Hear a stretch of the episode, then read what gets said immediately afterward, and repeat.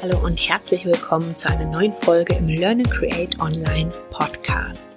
Heute wieder mit einem QA Special, eine Frage aus der Community. Und zwar kam die Frage diesmal von Caroline. Sie hat mir geschrieben, ich habe kürzlich etwas über eine Online-Kurs-Typologie erfahren. Es gibt Einsteiger, Spotlight und Signature-Kurse. Kannst du etwas über diese Typologien sagen? Na klar, mache ich sehr gerne.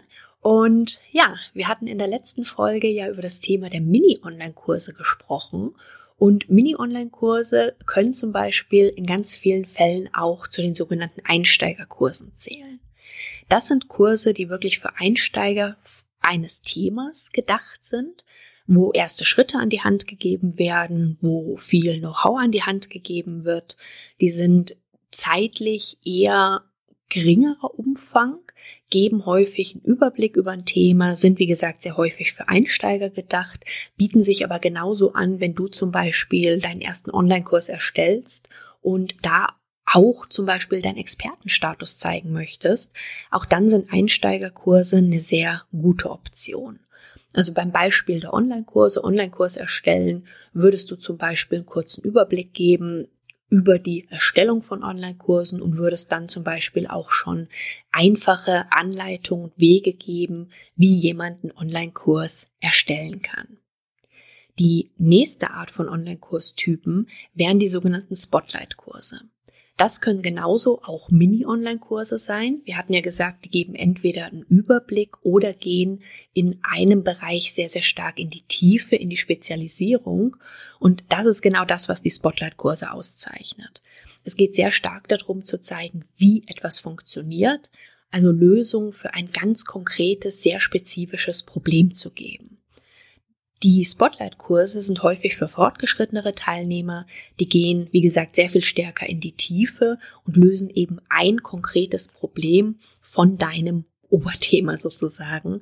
Also bei mir wäre das zum Beispiel mein Launch Guide Kurs. Da geht es eben nicht allgemein um Online-Kurse, sondern da geht es ganz spezifisch um die Vermarktung, um das Launchen und Verkaufen deiner Online-Kurse. Vom Umfang her sage ich immer so lang wie nötig, so kurz wie möglich. Kurse werden in der Regel nicht besser, nur weil sie länger sind. Also je kürzer, kompakter, hilfreicher du das für deine Teilnehmer erstellen kannst, umso besser. Die letzte Stufe, die wir noch haben, sind die sogenannten Signature-Kurse. Das ist sozusagen dein Flaggschiff-Programm. Und darin geht es häufig um eine Art, nennen wir es mal Prozessbegleitung.